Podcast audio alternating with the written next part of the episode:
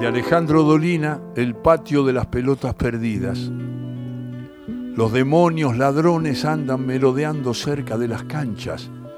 Cuando la pelota se va lejos, la ocultan entre los yuyales o en las zanjas para que los jugadores no puedan encontrarla. Ya en la noche llevan las pelotas perdidas a un patio secreto. Los demonios realizan además acuerdos infames con vecinos chúcaros y en las madrugadas recorren techos, canaletas, terrazas para comprobar su despojo. Nadie lo sabe, pero en el patio están todas las pelotas perdidas. Duras reliquias con tiento, flamantes cueros profesionales, humildes pulpos de goma, infames bolas de plástico que doblan en el aire, ásperas veteranas que han conocido mil costurones. Un día entre los días, Vendrá del sur un duende bienhechor que ha de sacar las pelotas cautivas para devolverlas a sus dueños. Y todos, todos sentirán la emoción de revivir viejos piques olvidados.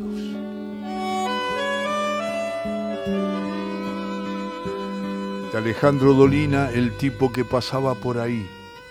Suele ocurrir en los equipos de barrio que a la hora de comenzar el partido faltan uno o dos jugadores, casi siempre se recurre a oscuros sujetos que nunca faltan en la vecindad de los potreros. El destino de esos individuos no es envidiable, deben jugar en puestos que no conocen, nadie les pasa la pelota y soportan sobrenombres de ocasión, gordito, pelado, celeste, en alusión al color de su camiseta. Si repentinamente llega el jugador que faltaba, se lo reemplaza sin ninguna explicación. Ya nadie se acuerda de su existencia. Pero una tarde, en Villa del Parque, los muchachos del ciclón de Jonte completaron su formación con uno de esos peregrinos anónimos. Y sucedió que el hombre era un genio. Jugaba y hacía jugar, convirtió seis goles realizó hazañas inolvidables. Nunca nadie jugó así. Al terminar el partido se fue en silencio, tal vez en procura de otros desafíos ajenos. Cuando lo buscaron para felicitarlo ya no estaba. Preguntaron por él a los lugareños, pero nadie lo conocía. Jamás volvieron a verlo.